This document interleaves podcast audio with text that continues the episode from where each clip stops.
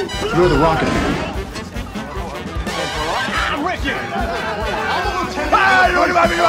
I'd like to take his, his face off.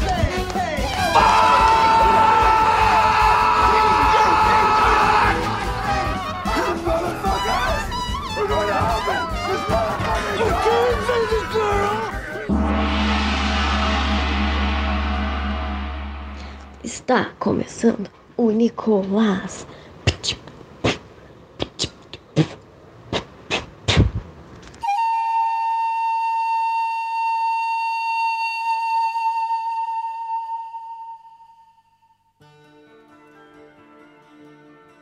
Bem-vindas e bem-vindos ao Nicolas, a investigação aleatória recorrente sobre a carreira do grande ator internacional Nicolas Cage. Eu estou hoje muito animado porque não é todo dia que a gente vê um filme bom, ainda mais um filme do Nicolas Cage do meinho da primeira metade da década de 2010. Olha só, já tô dando alguns spoilers aqui do que eu acho e vou pedir para que, por favor, meus colegas, meus amigos, meus companheiros, meus irmãos de podcast Nicolas se apresentem hoje, começando pelo Joey Tapê Martins. E aí, Joey Tapê Martins, beleza, cara?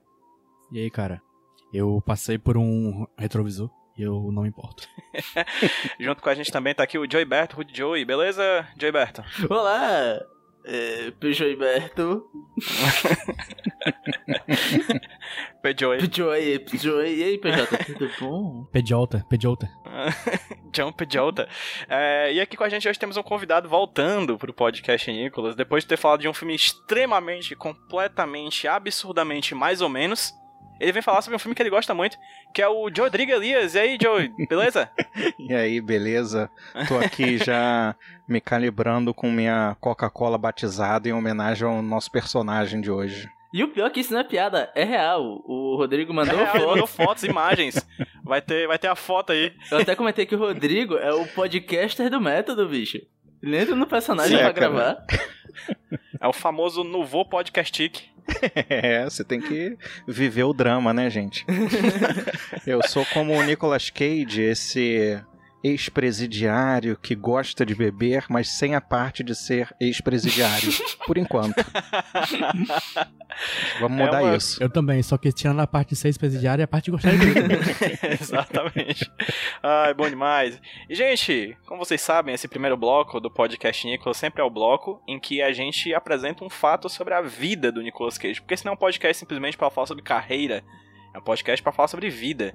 E hoje quem vai explicar um pouco mais um pedaço desse grande quebra-cabeça intrincado é Roberto Rudinei. Por favor, Roberto, brilhe. Eu, PJ, eu vou começar com uma pergunta. E eu vou escolher pra me responder essa pergunta você, PJ. Vamos lá. PJ, Eu- eu- Você é, eita, consegue me dizer quando foi a primeira vez que você comeu a sua comida preferida? Eu levei um susto quando perguntou sobre o beleza? quando foi que você comeu a sua comida? Beleza, tá, beleza. Essa pergunta começou com muitas possibilidades. né? E fico feliz com a que terminou. Cara, a primeira vez que eu comi. A minha comida favorita, eu acho, eu, eu, eu acho que é um shawarma. Foi um negócio que eu aprendi o que era no final do Vingadores, o primeiro filme do Vingadores. Lembra aquela cena Caraca. pós-crédito que eles vão para comer, sair pra comer shawarma? Ah, Lembra, lembra? Nossa, PJ. Pois é, fui pra São Paulo e aí eu disse: caramba, se tem uma cidade que pode ter esse- essa, essa comida com nome estranho é aqui. Fui atrás, achei um local pertinho da Paulista que é que vende num preço super ok e bicho foi bom. Eu fui no céu e voltei e toda vez que eu vou pra São Paulo, pode chegar lá, se quiser me matar é só botar um veneninho dentro do shawarma que eu morro feliz. Mas o que é um shawarma? Peraí, peraí. Me, me, me expliquem o que é um shawarma. Rodrigo, me explique o que é um shawarma. Ah, um cachorrinho, aquele mexicano? É, é. Sim, é, é, exatamente. Eu comi Pra é um você quente, ver comi. como que o PJ é mal, né? Sim, sim. É tipo um sanduíche, é um, é, é um sanduíche árabe, né, que é feito com várias carnes que são assadas juntas. Né? Então tem carne bovina, carne de porco, né? E elas são É. assadas ali com uma espécie de molho especial De e vai alho. num pão. É, e vai num pão com algumas verduras juntos, né? Acho que vai com rabanete também, cortadinho. Isso, é, é um É pão incrível. folha muito fininho, É, muito fininho o pão exatamente. folha. Parece que você tá comendo um pedaço de papel, só que um pedaço de papel muito gostoso. Caraca. E aí eu vou além, eu vou além. O é mais gostosinho do que o de carne, Rodrigo, é o de falafel, cara. Putz, Esse de é falafel é perfeito. sensacional. Então é esse, essa é a minha comida favorita. Eu lembro, foi lá na Paulista, num canto que toda vez que eu passo São Paulo eu vou. Então, por favor, pandemia, não feche esse, esse lugar pra eu voltar lá. Cara, muito bom. Mas, bem, por que, que eu fiz essa pergunta? Porque eu estava pesquisando aqui é, case facts, fatos. Eu acabei batendo com um que eu achei muito singelo, que é a comida preferida do Nicolas Cage. Olha aí.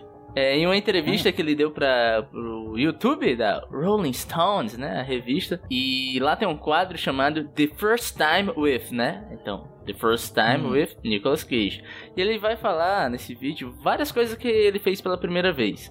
E ele abre o vídeo falando que quando ele tinha 9 anos de idade, ele estava tomando champanhe com o pai dele. Normal, né? Acontece. E comendo Quem um nunca? franguinho frito. E ele falou que ali ele descobriu qual era a comida favorita dele. Olha Era aí, que bonito. champanhe.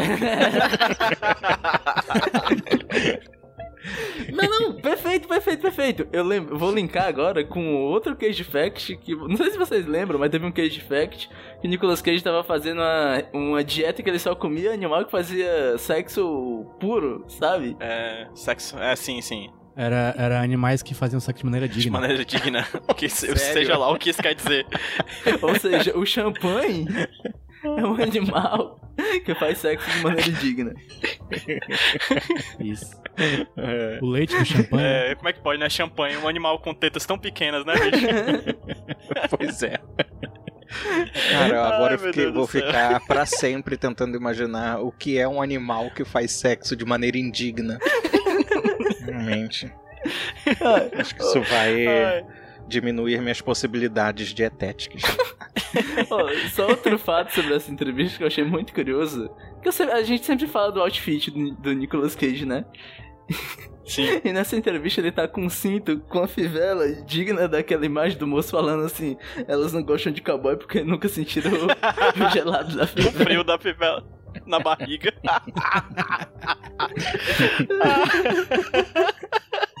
É muito bom, eu fico imaginando Nicolas Cage. Não, eu só como carne de animais com... que transam de forma digna e alguém com aquele tipo aquele meme do, do, do anime. Meu Deus, que tipo de veganismo é esse? Ai, macho, muito bom. Inclusive, a- o ato de tomar champanhe com seu pai, pra algumas famílias é mais fácil ter champanhe do que pai. Fica aí a crítica É. social. Isso é crítica social. Verdade.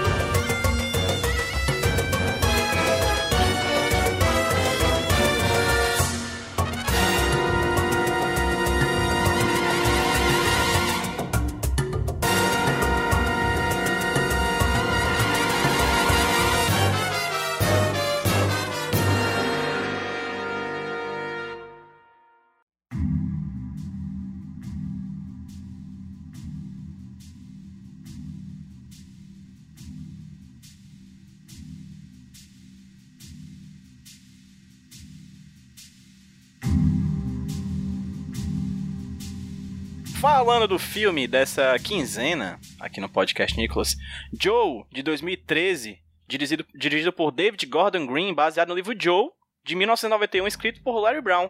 Um filme protagonizado por três atores. Ty Sheridan, novinho, Nicolas Cage e a belíssima e inconfundível barba que Nicolas Cage está usando aqui a compor o tremendo gostoso que o nosso ator favorito interpreta nesse filme, porque está top. Nicolas Cage está gostosíssimo. Essa é a grande verdade, que é uma coisa que a gente pode falar aqui.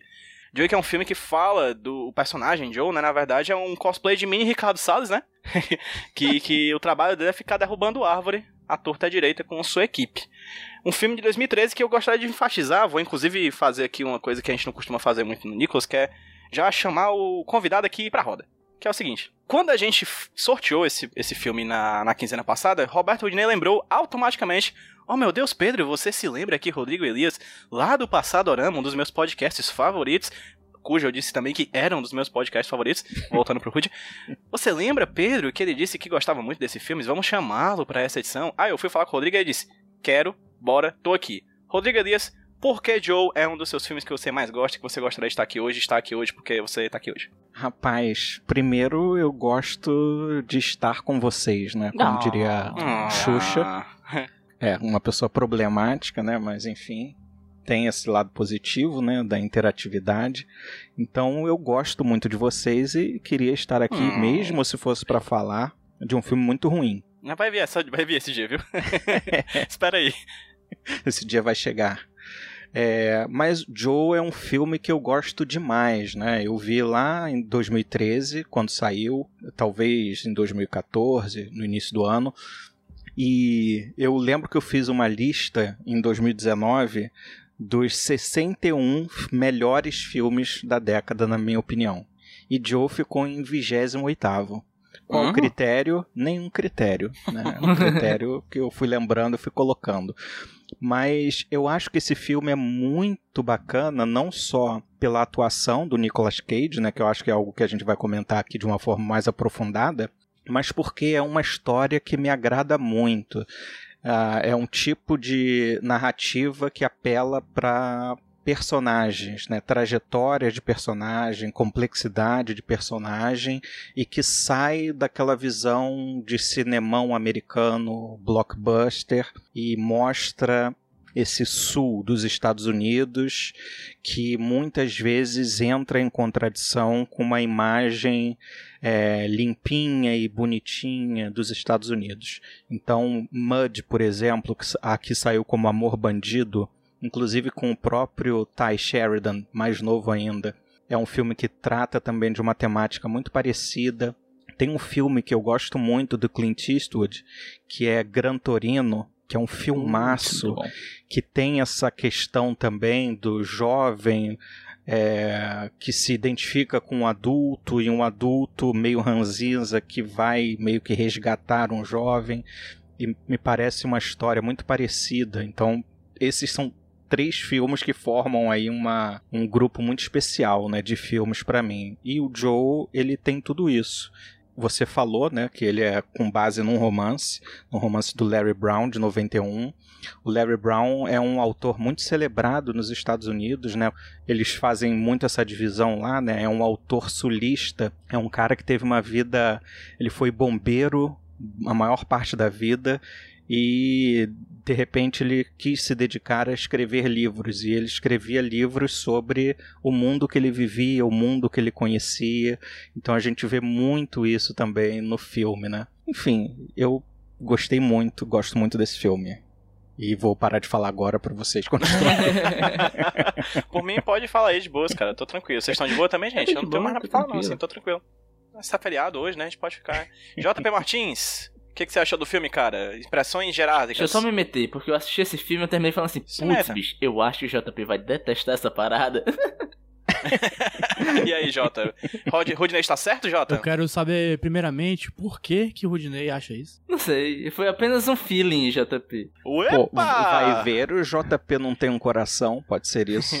É, A gente tá descobrindo agora. Ah, esse é meu padrão! Vai. Queria, queria calar a boca de Roberto Rudney. Que eu gostei do filme. eu Gostei, Olha aí, gostei. ué. É, caralho, é bom quando a gente Eu, assim. eu, eu acho o começo só meio arrastado. Uhum. Mas o, o filme inteiro é bom, assim. eu, tipo, eu, eu raramente termino o filme e penso assim: o que esse filme quis dizer? Aí eu chego a uma conclusão. E aí eu cheguei a uma conclusão. Então, pra mim, isso foi uma, uma- um avanço no meu, no- em mim enquanto cinéfilo. É, infelizmente, né? Agora eu vou, vou ter que usar tênis verde, sei lá. Mas eu gostei, cara. Eu, eu, eu, eu gosto principalmente é, das atuações. É, porque ali ninguém é ator, basicamente, né? Não, não ninguém, né? Mas muito- tem muita gente que não é ator no Uhum. filme. Eu achei isso muito massa. Porque é, é um- são diálogos Você, muito você tá naturais. dando uma indireta pro Nicolas Cage, não, né? Não, que é isso? Ah, ah, que isso? posso, posso aproveitar Que só um isso? rápido gancho aí que o Rodrigo le- le- abriu, cara? Eu fui dar uma olhadinha rapidinha no trivia desse filme e o Nicolas Cage disse que esse foi o filme que ele menos atuou. Porque É o. Joey é muito parecido com ele na vida real, segundo o Nicolas Cage. Então Uhum. ele foi- esse foi o Uhum. personagem que ele atuou na vida, que ele disse que tem mais a ver com ele próprio fora das telas de cinema. Então ele realmente ali ele está muito parecido. É o Joey Nicolas Cage ali. Pois é, e tem, e tem, tem, muita, tem muitas cenas que é com, com atores não atores, né? Isso. Uhum. Eu olhando assim, nossa, que estranho. Esse, esse povo. Assim, parece até que, que são maus atores, mas não são, eles só não, não, não atuam, basicamente. O cara que faz o papel do pai do menino, né? Que o nome do ator é Gary Poulter. Inclusive, ele de fato era um sem-teto, né? Ele vivia nas ruas e foi selecionado para fazer o papel. Foi encontrado, se eu não me engano, pelo diretor de elenco. e fez o filme sem ser ator, né? Como o JP falou, né? A maior parte dos, dos atores do filme. E ele morreu Morreu na rua, inclusive. antes do filme estrear, antes do filme ficar pronto. Dois, dois meses depois do término das gravações. Bizarro. Eu vi um, até uma matéria falando um pouco sobre a vida dele. E até é engraçado, porque o pessoal que fez o casting do filme foi meio tipo assim: pegaram um carro e saíram no meio da rua procurando gente, entendeu? E acabaram É. topando com ele meio que é, por acaso da vida, com ele gritando com o povo da equipe e tal. É muito legal essa matéria. Vou até passar o link pro JP Sim, deixar linkado. Belíssimo. E a atuação do cara é fantástica. Não, é né? perfeito. Esse filme é interessante, assim. Pra mim, eu achei muito bom também. Eu queria dizer aqui que eu achei um puta de um filme. Eu tenho uma coisa muito pessoal, e aí meus amigos sabem, com coisas sobre. com filme sobre paternidade, assim. É uma coisa que Aham. mexe muito comigo, mexe bastante. É o meu grande ponto fraco em questão de tema. Né? Seja você assistir um filme, foi o que me lembrou agora, que é sempre quando eu falo de questão de pai, eu lembro desse filme, que é Procura-se um Amigo pro Fim do Mundo. Vocês já viram? Que é com Conheço. a Kira Knightley e o Steve Carell, exatamente. Nossa, Steve sei. Carell e a Kira Knightley.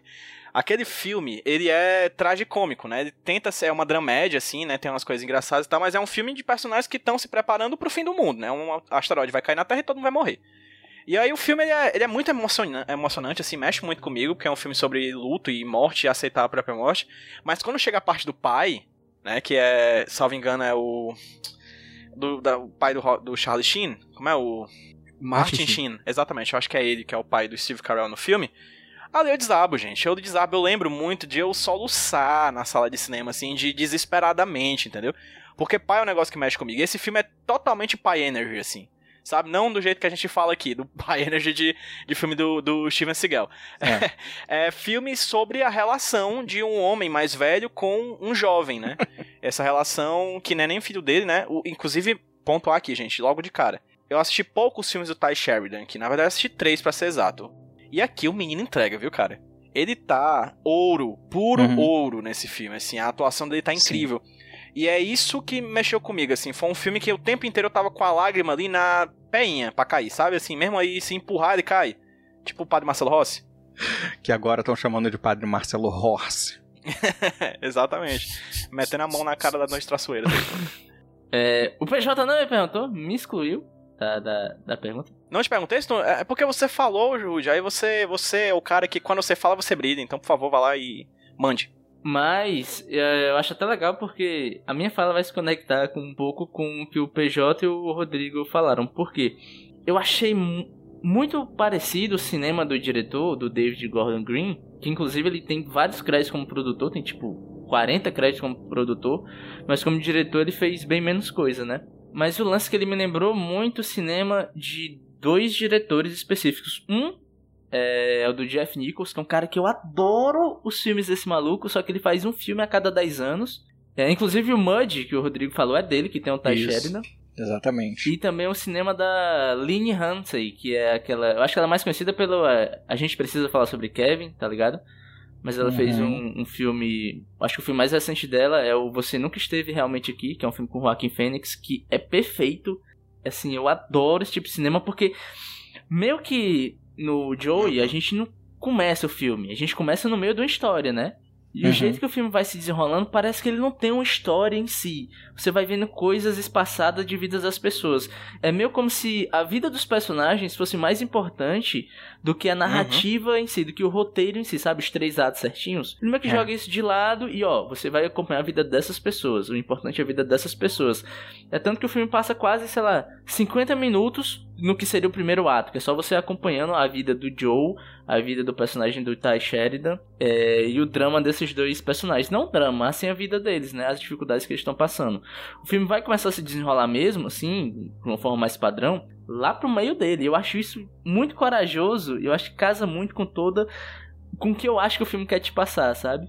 Esse ar mais mundano da vida das pessoas. Isso. E É é, verdade. tão rotineiro, Ro- Rude, que é como se a gente tivesse vendo a vida passar e sem notar, assim. Tanto que você falou muito bem, assim, eu não tinha notado, por exemplo, que eu, que eu acabei de terminar de ver o filme, né? A gente tá gravando, faz 20 minutos que a gente grava, faz 21 minutos que eu terminei de ver o filme, basicamente.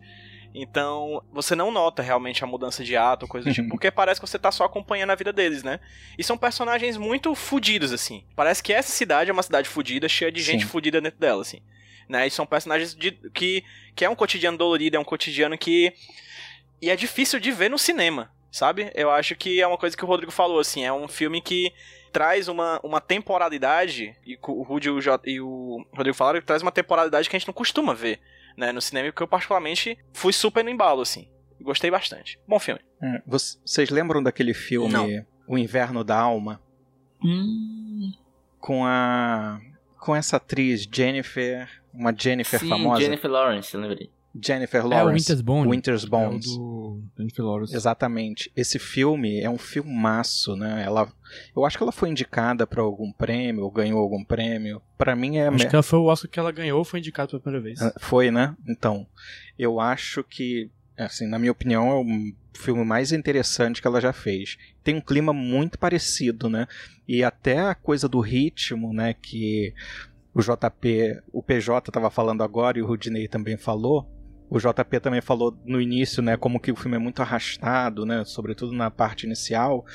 É, é um filme que não tem tanto diálogo de exposição. Os diálogos eles são muito situacionais, né?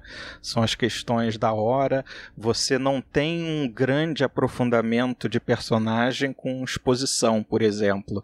Você sabe que ele é um ex-presidiário porque ele está tendo problema com a polícia, né, na rua. Você sabe que ele tem uma família porque alguém menciona, né, rapidamente que viu o netinho dele na igreja. né? São várias coisas que são aprofundadas, provavelmente no romance.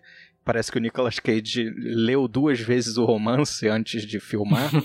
e que depois a gente vai saber, né? Quer dizer, depois eu fui saber que no romance fala bastante dessa relação dele com a ex-mulher, né, com a família. Então ele é um ex-presidiário que está tentando se relacionar novamente com a família e não consegue e tudo mais. A vida do rapaz, né, do personagem do Ty Sheridan. No livro, obviamente, isso é muito mais desenvolvido. É um romance de quase 400 páginas. Então a gente sabe mais da família desse personagem. A gente sabe que ele tinha mais irmãs. Uma irmã fugiu. E depois esse mesmo autor vai escrever um romance sobre essa garota. Né? Mas o filme não precisa de nada disso.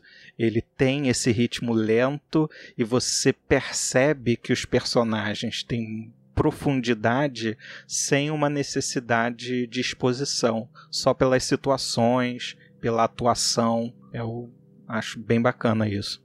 Tem, tem duas cenas que me, me saltam muitas vezes que tu falou agora, Rodrigo. Que uma é que literalmente um personagem aparece pela primeira vez atirando no Nicolas Cage do nada. Ele chega, dá um tiro e vai embora. Você fica, porra é essa, macho? Diabo é isso? O que, que aconteceu aqui? Foi os... Ninguém, ninguém ficou surpreso, a não ser quem tá vendo, assim, porque levou um Ninguém, susto da ninguém porra. fica surpreso nessa cena. É, N- Ali é porque assim, meio que quando a gente começa a ver um filme, o mundo tá sendo apresentado pra gente, né? A vida daquelas pessoas começou a partir do momento que você deu play Uhum. no filme. Isso em geral. Então por isso que você Uhum. vai ter apresentação de personagem, apresentação de mundo, etc. Aqui não. Aqui você pegou bonde andando, amigo. Aqui, Uhum. a rixa que o Nicolas Cage tem com o cara que tá atrás de matar ele já aconteceu. A relação do Nicolas Cage com a ex-mulher já aconteceu. Você entrou na vida desse personagem agora. Então, todas as coisas que aconteceram antes você não tá vendo, entendeu? Isso eu acho massa e eu, eu, eu acho até corajoso você levar um filme desse jeito, que é muito fácil você deixar o telespectador perdido e ter uma coisa que a galera que tá fazendo cinema em geral não gosta é deixar o quem tá assistindo perdido, saca? E esse filme, justamente verdade. por puxar esse lance de mundano, esse lance de vida, ele toma essa liberdade, essa coragem de realmente te deixar perdido. Esse personagem vai entrar aqui, vai falar com o Nicolas Cage como se eles já se conhecessem há milhares de anos. Por quê? Porque ele já se conhece há milhares de anos. Se você não, você que não Hum. conhece ele, entendeu? E é problema seu. É. É você que tem que ir montando a vida do Nicolas Cage aos poucos. É um trabalho mais ativo do que o de costume no ato de assistir um filme. Verdade. E é muito interessante isso, né, que vocês falaram também, como que o, a escolha do, do roteiro, né, como que é, eu li algumas entrevistas dele sobre esse filme, ele falando, né? Ele pegou o roteiro, ele estava escolhendo roteiros e tal. E ele começou a ler e ele percebeu que aquele personagem era ele. né? E quando ele foi assistir o filme pela primeira vez com a mulher dele, a mulher dele falou: Olha, esse personagem é você. Ela viu no filme. E, e é muito incrível, né? Porque realmente ele tá muito à vontade nesse papel, sem fazer o menor esforço. Exatamente. Isso é impressionante. Jota, teve mais alguma coisa que tu tenha curtido, cara? Tem, mas agora você perguntando assim, tão vagamente. É porque você disse, dizer. por exemplo, que você achou o começo do filme arrastado e a partir de algum momento você Sim. achou ele com um ritmo melhor. Qual foi esse momento e o que, que você gostou desse momento pra frente? Eu acho que não teve um momento específico que o ritmo ficou melhor. Mas o, o começo, ele, ele, ele demora um tempo, né, pra apresentar tudo. Sei lá, qualquer- coisa, é coisa de, de filme de drama mesmo, às vezes, que é demorar o seu tempo mostrando coisas que não necessariamente precisa, mas tá ali porque é bom pra estabelecer, né, é, relações e, e- e a própria história das- dos personagens e tal. Mas tem um momento específico que eu gosto mais, assim, é quando tem aquela cena de de bonding, eu não sei como é que eu falo, eu sou, fui alfabetizado em inglês, que nem a Sasha. Você Aquela, Canadá. aquela rapper Danny Bonding, né? é, Danny Bonding. Que é o, o Joe e o, e o Gary, o menino, é, eles se juntam pra procurar o cachorro. Pô, bom demais, Sim. Cara. tem, tipo, é quase Uhum. uma montagem, né? De, de- É. de- como se fosse o, o Rock treinando no- no- na escada. E talvez renda o único Nicholas É o Não, Cage Moment. tem, tem alguns O Cage Moment, antes, né? Tem a- tem mas é o Cool né? Face, né? A gente guarda pro final. Pera aí, aguenta aí, aguenta aí. Pois é, pois é. E essa parte específica é bem legal pra mostrar que, que aqueles dois personagens já estão confortáveis um com o outro, é, eles já têm uma relação Sim. forte. E depois disso, ele. Não sei que ele cai de novo, mas ele. ele- acho que essa parte é o, é o alto, é como se fosse o filme fosse uma montanha. Ele começa lá embaixo, vai pra cima e depois desce. No caso de no, um gráfico de felicidade, isso aí. Porque depois disso é só desgraça. Antes e É, depois. bad vibes. E só É, pra pois você ver o nível da coisa, né? A felicidade é o momento em que ele dá uma lata de cerveja pra um menino de 15 anos que tá dirigindo Dirigi- uma caminhonete. Isso. Procurando um cachorro que acabou de matar outro. Exatamente. É, é- é assim, gente. No, no sul dos Estados Unidos é assim. Não sei se vocês sabem. Tem muito documentário Não que mostra que é isso. Estados isso é Unidos, hein, Luiz? Em Louisiana. O meu Essa é a lei, né? Luiz. O meu nome é Luiz, eu moro com a minha esposa Ana, em Louisiana, não sou dos Estados Unidos, em Louisiana. né? Inclusive, eu gosto muito do Joey, assim, porque Joey é tudo que um pai representa, assim, um patrão e uma autoescola, né? Basicamente isso que um pai é. E alguém Pai é que isso, deixa você pai é beber ilegalmente. Gente, Ei, mas essa- ei, ei, já que a gente falou de ba- Bad Vibe anteriormente, eu queria falar um pouco mais do personagem do Tasha Sheridan, tchau, tchau. o Gary, Uhum. que eu acho Gary Jones. muito interessante. Inclusive, Rudy, queria só pontuar que o nome do menino é Gary Jones. E no filme tem um John, um Joey, um Junior, um Gary Jones, um George. Sim. Só faltou um Diego, um James e um Dig Jag Boy, e, assim. e o porque- nome do ator que faz o pai dele é Gary também. Olha aí. Olha aí. E, e o que que tem um Gary, Rudney? Não sei o que, é que tem o Gary PJ. Agora eu... fala, pô. Não, é engraçado primeiro falar do Ty Sheridan, porque quando eu assistia filmes, que hoje em dia eu só assisto filmes quando é por obrigação, quando eu assistia por lazer, eu lembro que eu vi o Mud e falei, puta que pariu, que pivete bom.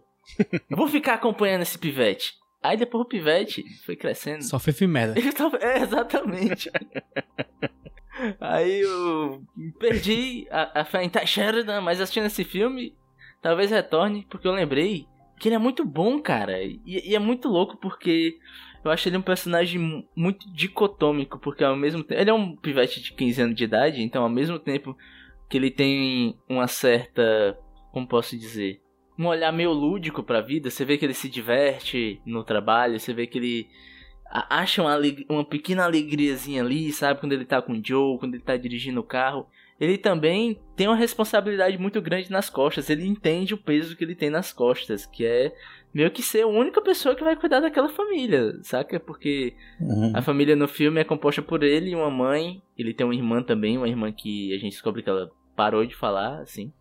E o pai dele que. O filme abre com eles dois conversando e com o pai dele agredindo ele, né? A gente descobre que a relação deles é essa. Ele arruma dinheiro pra casa e o pai dele é um alcoólatra viciado. E meio que surrupia o dinheiro da família pra poder sustentar o vício, né?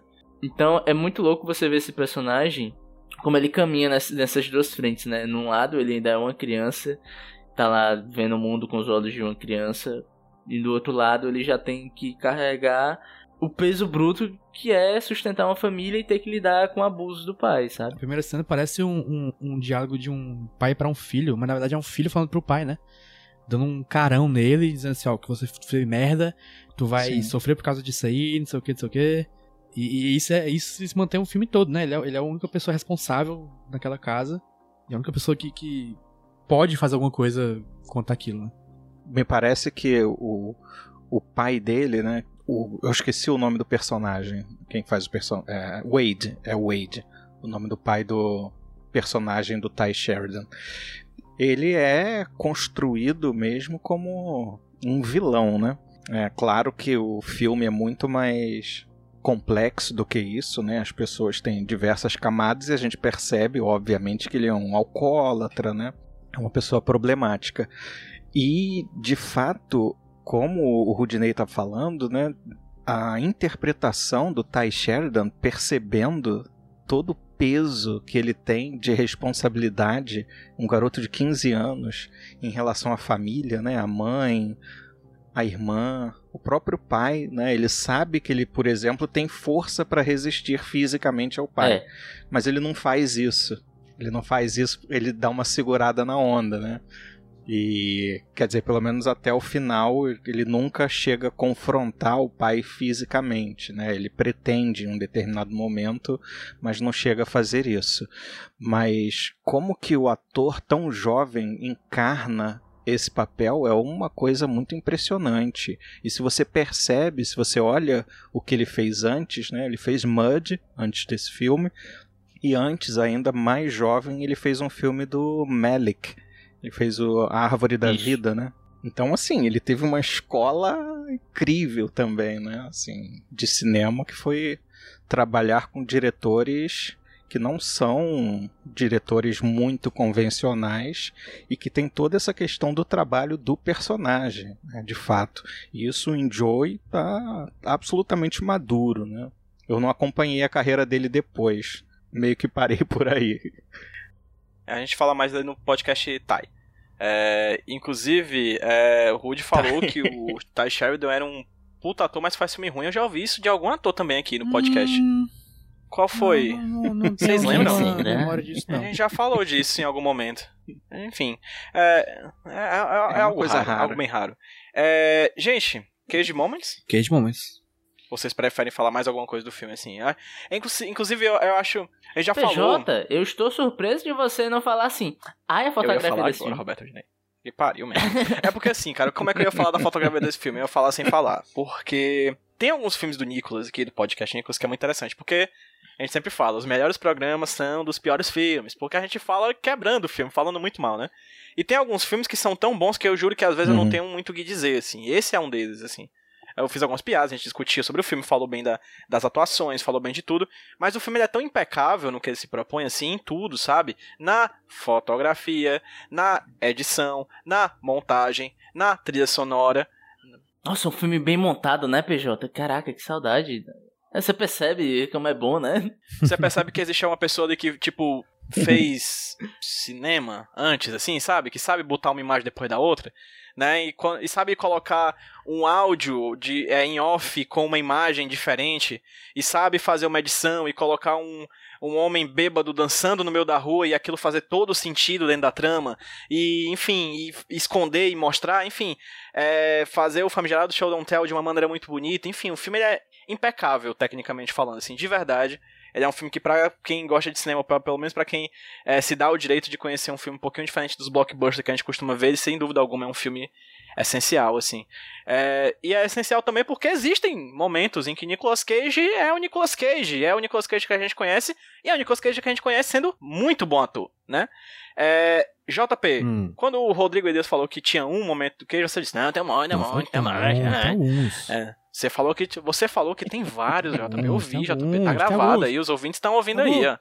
O ouvintes depois de terminar esse aqui, baixa de novo o programa e ouve de novo, né, Rude? Fazer o fact-checking aí, ó. Ouve, ouve duas vezes, manda pra, Pra ver- família ouvir Exatamente. também pra conferir. Exatamente, manda no grupo da família, aquele que tá cheio de Bolsonaro, manda, manda também. É, e JB, você disse que tinha vários, inúmeros. Conta aí um deles aí pra gente ficar feliz. Não, o primeiro, o primeiro que tem, que demora muito pra ter mesmo.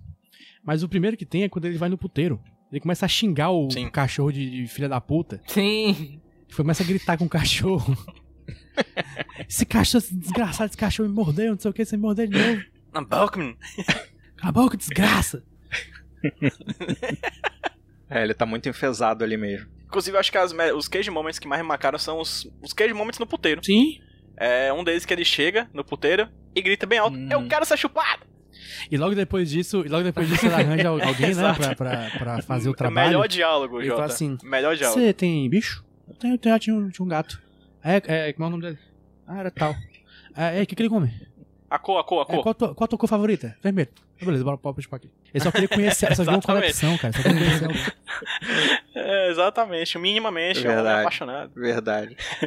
É, Elias, lembrei, cara, Rodrigo Elias, lembrei de algum cage moment que tenha lhe marcado? Pô, a que mais marcou pra mim foi a aula de atuação que ele dá pro rapaz em pleno filme, assim, totalmente bom, metalinguístico, né? Caraca, é verdade. Então ele fala, é, você pra para conquistar as mulheres e pra né, se fazer notar, você tem que fazer uma cara de sofrimento e sorrir por cima da cara de sofrimento.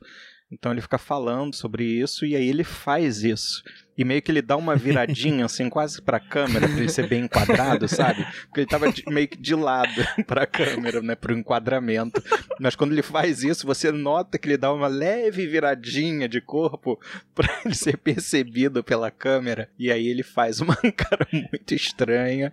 E o garoto faz uma cara mais estranha ainda. Porque, obviamente, ele não chegou e, nesse Rodrigo, nível quando, ainda. vo- quando você falou dessa cena, e eu lembro da cena do Nicolas Cage, eu anotei aqui, viu? No meu, tá aqui no meu, no meu, meu anotações, aqui no meu, Google Keep.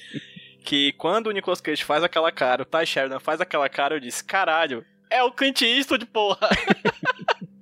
É exatamente a cara de que alguém que tá com muita dor assim Pois no é, pâncreas, tá muito mesmo. dolorido, assim, uma apendicite muito Aham. aguda, e ainda assim tá tentando sorrir. É a cara do Clint Eastwood, bicho. Eu achei muito. É isso, isso é só legal, viu, Exatamente. gente? Porra, e o legal, gente, que é a segunda vez que o Nicolas Cage ensina alguém a conquistar as gatas no podcast? Nicolas, né? Pô, teve naquele lá do primeiro filme dele, pô, que eu não lembro mais o nome, que era uma série. Ah, o Best of Times, É caralho, é verdade. verdade. Isso, ele ensina o mocinho lá, que ele até fala que, ó, você não tá dando certo com as gatas porque você é muito feliz. Quando você é muito feliz, o pessoal acha que você é idiota. Entendeu? Esse foi a dica. Olha aí, você vê que ele tá mantendo uma consistência. É, né? Né? Inclusive, acho que é importante apontar, Rudy, além do que você falou, que assim, Nicolas Cage ensinando a conquistar as gatas dentro do dos filmes são essas duas, op- eh, essas duas, esses dois exemplos, né? Porque pra gente que assiste, todo filme é uma aula de sedução. Todo filme, todo filme do Sim, Nicolas é Cage é uma verdade. aula de como conquistar as gatas. Isso. E o conselho é: seja o Nicolas Cage. Se você não puder ser, seja filho dele. Aquele abraço, Weston Cage, aquele Se abraço. você não puder ser Nicolas Cage, nasce de novo. Aquele abraço Weston. Exatamente. É, Rudy, tu lembra de algum Cage Moment aí que tenha marcado você? Cara, eu acho que Cage Moment padrão, assim, e tal, que a gente gosta, já foram citados. Eu acho que não consigo pensar em nenhum. Talvez ali nas cenas que ele vai bater na polícia, o Nicolas Cage bate É, na sim. polícia. Mas assim, a gente tem Ah, que... verdade. A gente tem que destacar, bicho, que o Nicolas Cage realmente tá muito bem nesse filme, bicho. E a gente sempre. Eu sempre Sim. falo aqui, quando a galera vejo comentários levianos sobre Nicolas Cage, dizendo que ele é um mau ator, dizendo que isso, que isso, que mas lá, pegando o estereótipo de Nicolas Cage, que é o cara que grita, é o cara que é espalhafatoso, overacting. Mas o Nicolas Cage também sabe atuar com pouco, ele sabe atu- atuar com olhar, sabe atuar, sabe, só com o gestual dele. Tem uma cena, cara, tem uma cena que eu achei mu- muito massa. Que é a cena onde o cara. Onde ele agride o rapaz que deu um tiro nele. O cara vai falar, ah, tal, desculpa, tal. Uhum. Só aquele menino, tu sabe onde mora ele? Que ele, ele tem uma treta com o menino, que é a treta até do final do filme. O Nicolas Cage fica puto, e aí que o personagem do Nicolas Cage ele tem um problema com violência, ele até mesmo fala. Que não quer se meter nas coisas porque ele perde o controle de fato e ele descamba pra mais pura violência. E nessa cena ele pega é, a garrafa que ele tava bebendo de, acho que era whisky, sei lá o que, dá na cabeça do maluco, é, fica ameaçando que vai furar o cara, só que quando ele se toca que ele fez merda, ele para, solta o maluco e pede pra, te- pra moça do bar ligar pra polícia que ele fez merda. E se você reparar na cara que o Sim, Nicolas Cage faz, pura ele tá com culpa. vergonha, bicho. Ele tá, É. sabe? É, é, sabe, num estalo assim que você percebe que o personagem percebe, porra, fiz merda. E automaticamente ele Verdade. fica com a cara de culpa e fica desesperado. E bicho, só nesse nesse estalar de dedos, eu achei falei, caralho, porra, Nicolas Cage, hein? Realmente você, Nicolas Cage. É você. É. Você consegue, né? Às Não vezes é, a gente bicho? tem um Cage Moment, às vezes Cage is the moment. Ele é o momento. Ele é o momento. bicho, olha só. Não, mas isso é sensacional, né? Como que ele consegue mudar assim. E com um detalhe você percebe que o espírito dele é outro já, né? Uhum. É, e me impressiona muito. O tempo inteiro o filme, é, nesse momento tem essa, essa virada assim, né, bem evidente, mas no filme inteiro ele está transitando por um mundo que é um mundo muito diferente do mundo que a gente imagina que o Nicolas Cage, pessoa, vive. Ah, uns bordéis baratíssimos onde as pessoas ficam lá também embalando drogas e ou ele entra na casa de umas pessoas que eu acho, não sei se é a mãe dele, né, o personagem, e ele ele vai lá, pega uma faca e vai cortar um animal, vai arrancar a pele de um animal de caça que está pendurado ali. E ele faz tudo isso com toda naturalidade, ensina a pessoa a cortar um bife a partir da caça. E ao mesmo tempo a forma como ele entra naquele bar e fala com as pessoas, e fala com as pessoas enquanto ele está trabalhando lá derrubando árvores, a forma Ele como preso ele na delegacia. o preso na delegacia ou naquele pequeno armazém onde ele vai fazer compras e os diálogos simples, né, que ele tem com as pessoas ali e como que ele consegue transitar de um lugar para o outro com uma facilidade muito grande, né? Claro, tem todo o trabalho de edição, de preparação, mas a versatilidade dele é impressionante, né? E nesse filme eu acho que isso fica muito Isso evidente estabelece também. também, né, Rodrigo? Muito pela relação dele com os outros personagens, né? Assim, a cidade realmente faz Sim. sentido o nome, o nome do filme ser Joe, não simplesmente porque ele é o protagonista, mas é porque ele é o centro, assim, né? A edição faz. O roteiro, a edição, enfim, tudo faz ele ser o centro de tudo. E ele se articula muito bem com esses vários personagens. A gente consegue entender. Ele é um cara muito querido pela comunidade. Né? Ele é um cara é, que tem seus, seus, seus nêmesis ali, né? Seus, seus principais oponentes. Essas histórias a gente não sabe muito bem quais são, porque não nos é mostrado, como muito foi bem, foi bem dito aqui.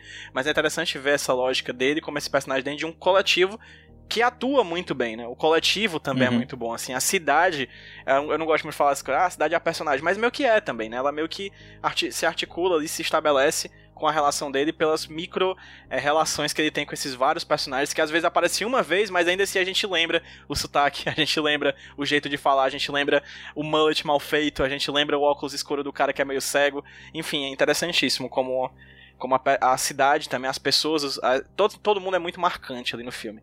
É um filme marcante no final das contas, né? Sim. Notas, gente? JP Martins, por favor, me dê sua nota. Hum. É, como eu disse, eu gostei do filme, só que eu não, provavelmente não gostei tanto quanto vocês. Porque apesar de eu ter gostado, não é muito o meu tipo de filme. Eu achei É ele verdade. meio, meio chatão, às vezes. Não é verdade? Pera aí, cara, é... É... Eu dou 7.8 pro filme. Ok. Por que não 8? Por que não 7,5? Porque eu quis dar 7.8. É, em minha homenagem, eu nasci em 1978. Você sabe que eu gostei do Pronto, é filme. isso mesmo, eu tava pensando nisso. Olha aí. Eu tava pensando nisso, tava pensando exatamente nisso, Rodrigo. Não pensei em outra coisa. É, E sabia. pro Nicolas Cage dou 9, Sabia. em homenagem ao PJ que nasceu em 19- 1990. Olha aí. É, 9.0 O É o dupla deve ficar sem homenagem. homenagem Eu aí, né? emocionado. Infelizmente, aí o problema dele. É, É porque o acontece. tem 16 anos, aí tu já dá a nota pro outro filme de 1,6 na próxima. é, provavelmente vai ser um filme 1,6 também. Porque, ah, vale pontuar, eu vi uma notícia no. Eu vi, quando eu tava pensando sobre Joe na internet, eu vi tipo uma postagem que eu acho que era do Finado Judão, falando sobre. Ah, eu não sei quando era a matéria, mas deve ser um pouquinho antigo, dizendo que era o último grande filme do Nicolas Cage. E, mas, eu não sei se é o último, né? Porque veio o Mandy depois, etc. Mas realmente Joe é um ouro em um, em um espaço meio tenebroso, assim, da Deixa carreira do dar Nicolas Cage, né? Realmente. Fact check aqui, só pra. Vai, check, check, check, check, Porque, né? check, check. Rudinei, só nota então, enquanto aí o JP faz as pesquisas. É, eu tava pensando aqui, e eu acho que a nota que eu tenho que dar pra esse filme é 10. Porque eu gostei muito desse filme, é um tipo de filme que eu gosto. É um filme estranho, é um filme que não cabe dentro de uma caixinha, sabe? Eu fui até ver o trailer, cara, eu fico muito pensando assim às vezes. Cara, como, como deve ser difícil o trabalho pra algumas pessoas montarem um trailer, sabe? Porque esse filme, ele transita muito, né? Ele pode ser. Ele poderia ser vendido como um filme. quase um. um filme do Liam Neeson, tá ligado? Mas ele não é isso, Uhum. ele não é sobre isso. Ele também não é só um, um drama barato, ele é outra coisa. Então, pra mim é isso, cara. Eu gostei pra caramba do filme, sério, assim. Pra mim tá todo mundo bem eh, atuando. Inclusive, eu acho que a gente falou pouco do personagem do Wade, que é o personagem do rapaz que a gente falou que Faleceu. era um morador de rua. E tem uma parada, bicho. Sempre, tem, tem diretores que fazem esse tipo de abordagem, né, de cinema. Eu lembro muito de um filme de um Oscar passado que foi o Projeto Flórida, que é um filme que é Uhum. basicamente ninguém é ator ali, só o William Defoe. O resto é o pessoal da comunidade lá, de um hotel, e o diretor foi filmar a parada lá, e no final ele filma o filme com iPhone. E eu lembro que a gente tem um grupinho de amigos que é sempre a galera se reúne pra assistir o filme do Oscar e tal, pra gente ficar comentando. Eu lembro que alguns comentários foi principalmente da personagem principal, que é a Mooney, eu só lembro o nome da personagem. Que tipo, ah, tá perfeita. Ah, mas ela não é atriz, né, gente? Mas peraí.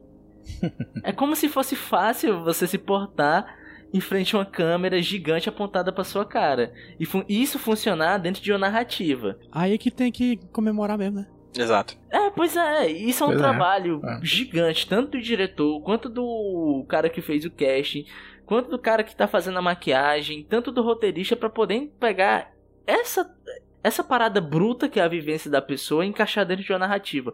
E pra mim, isso é o trabalho do Wade no, no, no personagem do Wade. Porque, cara, ele é uma figura assustadora, ao mesmo tempo Uhum. é meio ridícula, ao mesmo tempo é meio cômica e ao mesmo tempo é meio triste de você ver o estado onde ele tá na vida. Isso tudo é entregado por esse cara que, assim, desculpa, ele é um ator, cara. E pra mim ele é um ator perfeito Eu, eu acho que filme, nesse sabe? teu comentário, Rudy, tu falou todas as Sim. possibilidades de uma pessoa alcoólatra. Exatamente. É Uhum. cômico, dramático, assustador e triste. Eu acho que é exatamente aí. Tu falou, tu falou. E ele atua dessa maneira e ele é muito bem assim no filme. Uhum. E, bicho, assim, tem linhas de diálogo dele, cara, que é uma parada que você fica assustado, cara. Aquele, aquela ceninha que tem dele seguindo outro maluco que tá com a garrafa escondida É assim. Bicho, aquilo é muito pesado, velho. E é muito bom você acompanhar aquilo. Enfim, cara, pra É. mim é isso. Pra mim é 10. Pro Nicolas Cage, eu também gostei muito do que ele fez aqui. É um filme que não é muito parecido. Eu, eu não consigo ver o Nicolas Cage, outro filme parecido com esse que a gente viu aqui, sabe? Tanto do filme em si quanto na atuação do Nicolas Cage. Eu acho que é uma parada que é muito divergente, assim, de tudo que a gente tá vendo. E pra mim, o Nicolas Cage também tá perfeito e é 10 também. Eu gostei pra caralho desse filme. Tô muito empolgado. Falar mais sobre isso no podcast Joe, que é um podcast só sobre Joe. Rodrigo Elias. Rodrigo Elias, por favor, sua nota pro filme Nota foi como filme do Nicolas Cage. Rapaz, vai ser um duplo 10, né? Não é uma surpresa. Mas eu vou tentar justificar, né? É, Bem, primeiro é um- uma história que eu acho que vale a pena ser contada, que vale a pena ser vista e vale a pena ser lida. Eu ainda não encontrei a versão em português do livro. Eu espero que eu tenha procurado mal e que exista a versão em português me parece uma história fora do comum também, fora da curva e que nós não estamos muito acostumados a ver no cinema, né? Pelo menos não no cinemão, mas a gente vê muito em cinema independente. Uma pena que um filme desse não atinja né, um, um público maior, mas aí acho que tem várias questões envolvidas. É, de qualquer maneira, eu acho que, assim, sendo um pouco romântico, mas eu acho que o filme tem uma coisa positiva que é a conexão entre pessoas em situações difíceis. Eu acho que eu tenho uma grande simpatia por ver e por ouvir essas histórias. Além dessa história, né, dos diversos sentidos que a gente pode tirar, é um filme muito bem filmado. Obviamente eu não tenho capacidade de entrar nos detalhes técnicos, né, que o PJ tratou de alguns deles aqui, mas me parece, antes de tudo, um filme muito Uhum. bonito de ser visto. É um filme muito bonito, tem diversas tomadas que são parecem é, pinturas, né? Os enquadramentos são muito interessantes. Então me parece muito legal. O filme, ele, a narrativa dele, a história, não trata as questões com um moralismo superficial. Né? O próprio personagem, que seria o herói, né? que é o Joe, ele trabalha numa empresa madeireira que tá ali entre a legalidade e a ilegalidade, envenenando árvores para que essas árvores possam ser cortadas legalmente e depois substituídas por pinheiros que vão ser cortados e vendidos. então é um negócio complicado, né? A forma como ele explora o trabalho das pessoas também. Tem essa questão da violência, mas é um filme muito bem feito tecnicamente também. Então eu dou 10 para esse filme. Agora, o Nicolas Cage também nesse filme me parece muito fora da curva do que a gente vê ele fazendo 5, 6 vezes por ano. Né? Então, eu acho que a atuação dele, é, a capacidade dele se transformar em coisas diferentes, mesmo ele acreditando que esse personagem seja parecido com ele, que ele não tenha atuado, é, me parece que isso é uma conversa de ator, né? Porque dá para ver que tem um trabalho ali, dá para ver que tem uma, um investimento pessoal no que ele faz. Então, não tenho como não dar 10 também para ele nesse papel especificamente. Então, desculpa estragar aí o algoritmo de vocês, mas é um duplo 10. É, JP, Leonardo, você achou os outros filmes, cara, da, da, da época, assim, pra você a gente comparar? Joe é o último filme bom do Nicolas Cage. É o último, é o último filme, é o último filme é, que ele é o personagem principal, antes de Mandy, que era realmente bom. Tudo é uma bosta, tudo é, tudo é uma bosta. É, sim, não é uma bosta, né, mas são bons também. É, tem uma bosta. Mas temos que é uma bosta. Vamos. Falando no filme agora, gente, é interessante, eu acho que o Rodrigo falou a conceito-chave, que é um projeto pessoal muito instigante pro Nicolas Cage. Por que, que eu falo isso? Nova trivia do IMDB.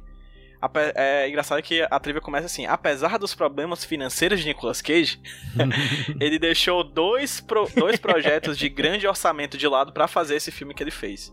E obrigado por ter feito isso, Nicolas. Desculpa aí aos credores é, do Nicolas Cage. Mas os outros dois filmes eram Temporada de Caça, que é um filme com Robert De Niro e o John Travolta, que é outro Nicolas Cage, para quem não sabe. E o Mercenários 3, cara. ele deixou de lado a participação nos Mercenários 3 para poder fazer Joe. E é. Ah, obrigado. é tudo que eu tenho a dizer aqui. Porque para mim o filme é nota 10 também. O filme é nota 10. É, não tem para onde ir. O, o filme, como muito bem falaram aqui, ele é um filme belíssimo e é um filme banal. É um filme sobre vida, sobre estar, sobre existir, né, com dia após dia, sobre existir o máximo de tempo possível, sobrevivendo na, com a pobreza, sobrevivendo com a falta de dinheiro, sobrevivendo com, com, a, com a incapacidade de crescer na vida. É, uma, é, uma, é, uma, é um filme sobre estar na, no mundo e tentar viver dia após dia e ele torna isso muito belo. Assim, as cores são muito bonitas, os enquadramentos são muito bonitos, enfim, é um filme muito impactante na sua simplicidade em trazer beleza pro que é simples, assim. E trazendo beleza pro que é simples, Nicholas está nota 9 para mim, eu acho que ele não tá um 10 assim, mas ele é um, ele está num dos melhores papéis que eu já vi dele aqui no Nicholas assim, sabe? É que são muito poucos, mas é, esse ele tá, ele tá muito bem, de verdade, assim, é, é o que faz a gente lembrar dele como um puta ator, assim. Nicolas Cage com uma boa atuação, com um bom personagem, com um orçamento mediano, ele consegue fazer coisas muito incríveis, assim. Como esse filme que, enfim, marcou a gente e acho que tá como um dos melhores, sem, sem dúvida alguma, provavelmente vai ser um dos melhores do ano, assim, que está o melhor desse ano. Nota, JP? Nota do filme 9.4. nota do Nicolas. Cage 9.5. Top. É, é, tá um bem filme, é um filme que, sem dúvida. Essa não, sem dúvida alguma, é um dos filmes aqui do, do Nicolas Cage. Ah, não, para é, com essa piada, desgraça. Ele vai estar assim, é ele vai ler um monte de, de repetição. Eu sou o zorro total desse negócio aqui. Mas a repetição já tá no nível de falar, não, por favor, para.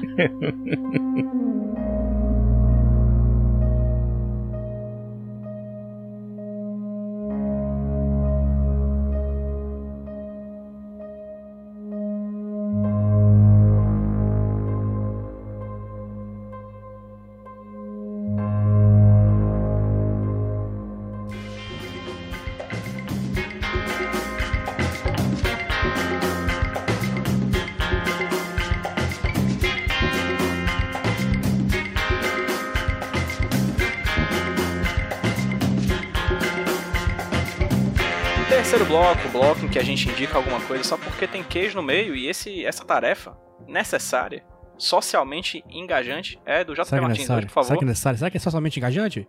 Eu acho que o mundo ele precisa disso, JP. E aí você é a pessoa responsável por isso agora. Tá. É o seguinte, ó, o- só porque tem queijo no meio, eu vou indicar um livro. Só que o nome do livro Eita! está em outro idioma. Então, pera aí, só um instante. Eita. Eu quero saber a pronúncia correta. É Watch What Away? A pronúncia é a seguinte. Las 100 primeras películas de Nicolas Cage.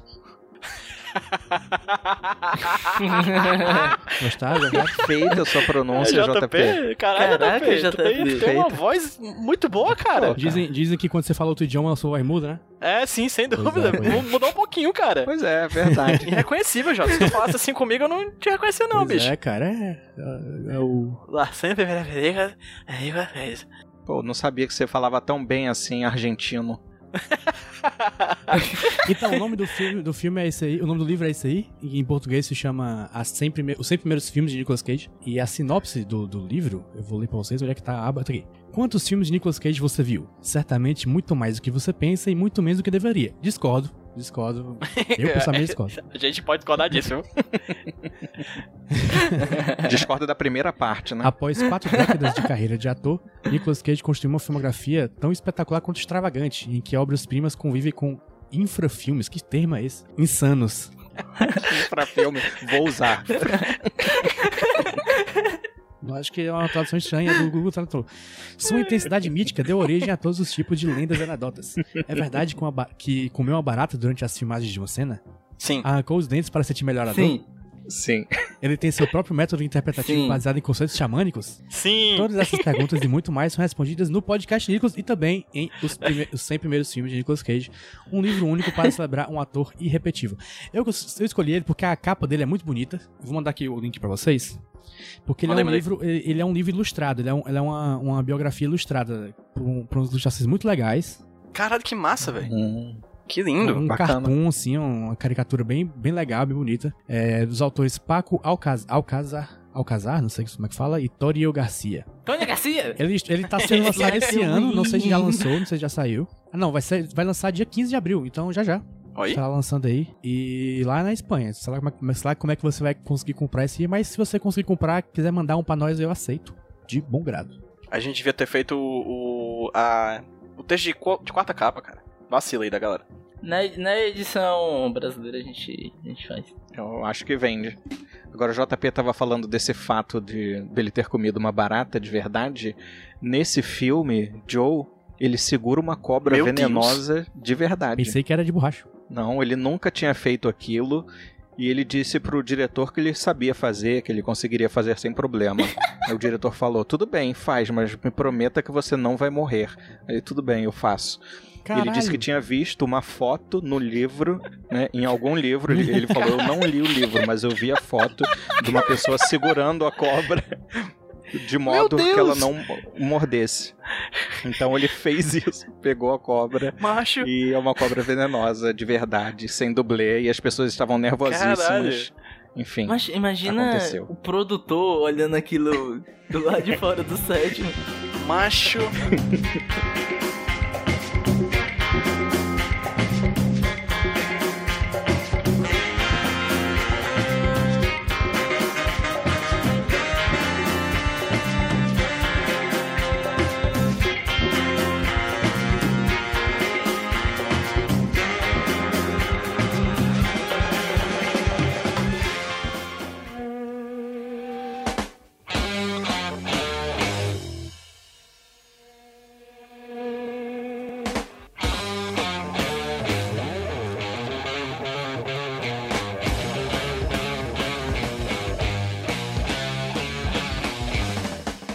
bloco, o bloco que a gente faz o jabás e o sorteio do filme da próxima quinzena. Desculpa, mídia. Então vamos aqui fazer agora os jabás.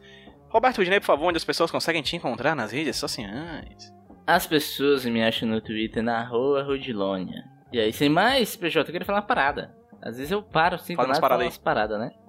A parada, cara, é o seguinte. O podcast Nicolas, é, a gente não é um podcast de humor, mas a gente é um podcast alegre, um podcast feliz. Só que eu acho que a gente às vezes não tem, não tem noção da dimensão do que tá rolando no mundo, né, bicho? Eu acho que meio que porque a gente não tem um recurso visual. A gente tem só, sabe? Pelo menos comigo é assim. Fulano de tá morreu. Ciclano tá morreu. Então, meio que eu, eu não tenho o visual daquilo. Mas, bicho, ontem morreram quase 4 mil pessoas, cara. Tenta imaginar numa praça na sua cidade, 4 mil pessoas nessa praça. Morreram mais de 300 mil pessoas. Onde eu moro, na Pacatuba, tem 72 mil pessoas. Morreram mais do que duas Pacatubas já, cara. Quatro pacatubas. Pois é. E, e meio que a gente acaba perdendo um pouco da noção do quão gigante é o que tá acontecendo. Então, assim. A gente também tem um número de ouvintes. A gente tem ouvintes aqui, a gente vê só o número de download. Eu não sei pelo que as pessoas estão passando, então eu queria só falar que. A gente sabe a cara de alguns ouvintes por causa do grupo, né? A gente sabe do Alexandre, sua conja, a gente sabe do Maurício, sabe da Júlia, sabe da Jude, sabe da Sinari, sabe da Bruna, que são pessoas que a gente conversa, são ouvintes que tem um rosto, são ouvintes que tem uma E voz que a gente já escutou e já viu, a gente já interagiu. Mas tem uma parte da galera que a gente não sabe quem é, a gente não sabe pelo que as pessoas estão passando, então eu só queria tirar esses segundinhos aqui pra falar que força, tá difícil pra todo mundo. Se possível, fique em casa e, se possível, se cuide da, da melhor maneira possível. Porque Cuide dos seus, tá gente. foda. Cuide dos seus. É uma coisa que eu sempre bato muito na tecla, a gente Exatamente. já falou isso várias vezes né, quando a gente participa de outros podcasts, né, Rude? É que a gente é um podcast de cinema, não é de humor necessariamente, mas a gente é, tenta ser engraçado, como tu muito bem falou, e a gente sabe que o humor tem um poder muito grande de mudar a vida das pessoas, assim. Às vezes tudo que as pessoas precisam é de um sorriso. E às vezes a gente precisa. Mas hoje a gente precisa de sorriso e de muitos cuidados, né? Então, por favor, como o Rude falou, fique em casa, se cuida. Cuide dos seus, porque infelizmente é. ninguém vai cuidar. Exatamente. Lá de cima ninguém vai. Assim, lá do Não, lá de governo cima ninguém é vai de cuidar. não. baixo, né, também. Daqui de baixo também. É, JP Martins, onde as pessoas conseguem te encontrar nas redes sociais? Jumbo Paulo, onde você vai procurar, você vai achar. Perfeito. Ro- Rodrigo Elias, meu querido, muitíssimo obrigado por mais uma participação aqui no podcast Nicolas. É, você falou aí que a gente pode te chamar pra qualquer conversa e a gente vai te chamar pra um filme especialmente muito ruim, tá bom? Que é um, é um compromisso. Estou aqui atravessando a minha mão na tela do computador e apertando a sua. Será um prazer enorme. Você nem imagina. Falo com tranquilidade. Rodrigo, muito obrigado, cara, pela sua participação aqui no podcast Nicolas. E onde é que as pessoas conseguem te encontrar nas redes sociais e no seu próprio podcast? pois é, eu faço parte aí desse podcast bissexto, que é o Passadorama, que sai de vez em quando, mas a gente vai gravar um episódio novo em breve, e é Passadorama. E se me procurarem no Twitter, eu sou arroba manejacó, tudo junto. E é isso, e eu agradeço, eu gosto muito de vocês, gosto muito do podcast de vocês, e es- espero participar para falar de um filme muito ruim, porque até agora eu só participei de filme ou muito bom ou muito mais ou menos, que também é muito bom. Caraca, o, Rodrigo ele é um viu? privilegiado, É uns poucos, viu? viu? É, tem que. Eu, ta- eu tava É, vendo aqui que o. Rodrigo ele participou de dois podcasts e nenhum dos dois foi muito ruim, né? Então, tipo, geralmente quem participa aqui participa de muito ruim. Então, tem que. É, a gente marca com os convidados e a gente vê o aí. filme. Acho que a partir de agora a gente pode ver o filme, já avaliar e chamar o Rodrigo pra gente ver realmente quando o filme é bem ruim. Tô que nessa. esperar um Zanderlei 2, o inimigo agora é outro. É, tu pode mandar o link da, do sorteio sim. pro Rodrigo no grupo, aqui. Jota? Ah, ó, e só reforçando que o passado Orama é muito bom, Pivete. Eu escutei o queijo, ve- o, como é que é? O meu herói favorito, eu falei que eu Queijos verdes, preciso é, comprar esse exatamente. livro, eu fui comprei em seguida o Gente, é muito, muito, Já li, muito muito bom, Esse Passadorama, foi de verdade. É um dos meus podcasts favoritos. É de verdade muito bom. Pô, gente, nem, nem tenho roupa pra ouvir isso. pelado, não tem Estou ouvindo problema. isso nu agora. não tem problema. Carro na mão. É, Ah, que sorte que podcast ainda não é imagem. né? Ah, pra vocês que querem me seguir nas redes sociais, não me sigam, sigam arroba podcastnicolas no Instagram e no Twitter. O Twitter tá. em- É muito bom o nosso Twitter, né, Jota? Tem muita interação, muitos jovens, né? Porque Twitter é rede jovem e de gente amargurada. Você tá dizendo Né? Às isso, vezes, velho. inclusive, jovens amargurados. Né? Então, assim, você, você vai lá, arroba podcast Nicolas, pra seguir as últimas informações sobre o podcast Nicolas e sobre o Nicolas Cage. É coisa muito boa, só de, coisa- de qualidade.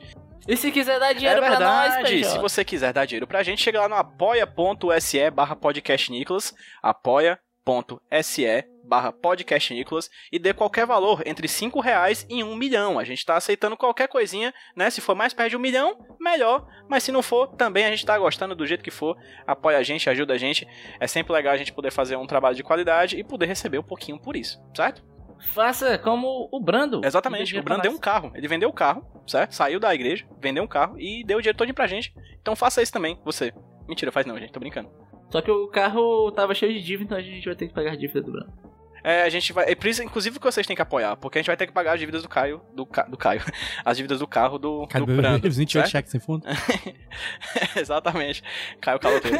é, e pra você fazer parte desse grupo de ouvintes que já foi citado aqui, t.me barra ME, ué, tô tão, tô tão sudestino. Paulista, que paulista ele. T.me ME barra podcast Nicolas, né? Vai lá, t.me barra podcast. Não, né? É não, né? É. Não, desculpa. Não, é Nicolovers. Errei. É, Nicolovers. t.me barra Nicolovers. Chega lá, a gente já tem 101 integrantes nesse momento que a gente fala. A meta é ter 102 até daqui a um mês. Então chega lá, faz parte do grupo dos Nicolovers e vem conversar com a gente sobre Nicolas Cage, Supla e cabelos cacheados. A gente vai agora fazer o sorteio da próxima quinzena que está na mão do nosso amigo Rodrigo Elias. Agora, Rodrigo, por favor, diga o nosso destino. Agora, o Scrooge Opa! Pra mim tá ótimo. de 2013. Bom, top, top. É. Acabou de sair o 2. É uma Isso, animação, não é? Isso. Recentemente saiu o 2. E é como a regra diz: pra assistir o 2 tem que assistir um e agora a gente vai assistir o 1. Um. Perfeitamente. Isso é o, é o mesmo ano de Joe. Pra negar que Olha não só, tem filme ruim. pelo piano, menos hein? a Só tem animação dá ruim. variada, né? É bom, é bom. A animação é bom, a animação é, É, top, claro. a animação é energia lá em cima. Muito obrigado, Rodrigo Elias. Muito obrigado a vocês que ouviram. E tchau, né, gente? Tchau. Tchau. Valeu, tchau, tchau.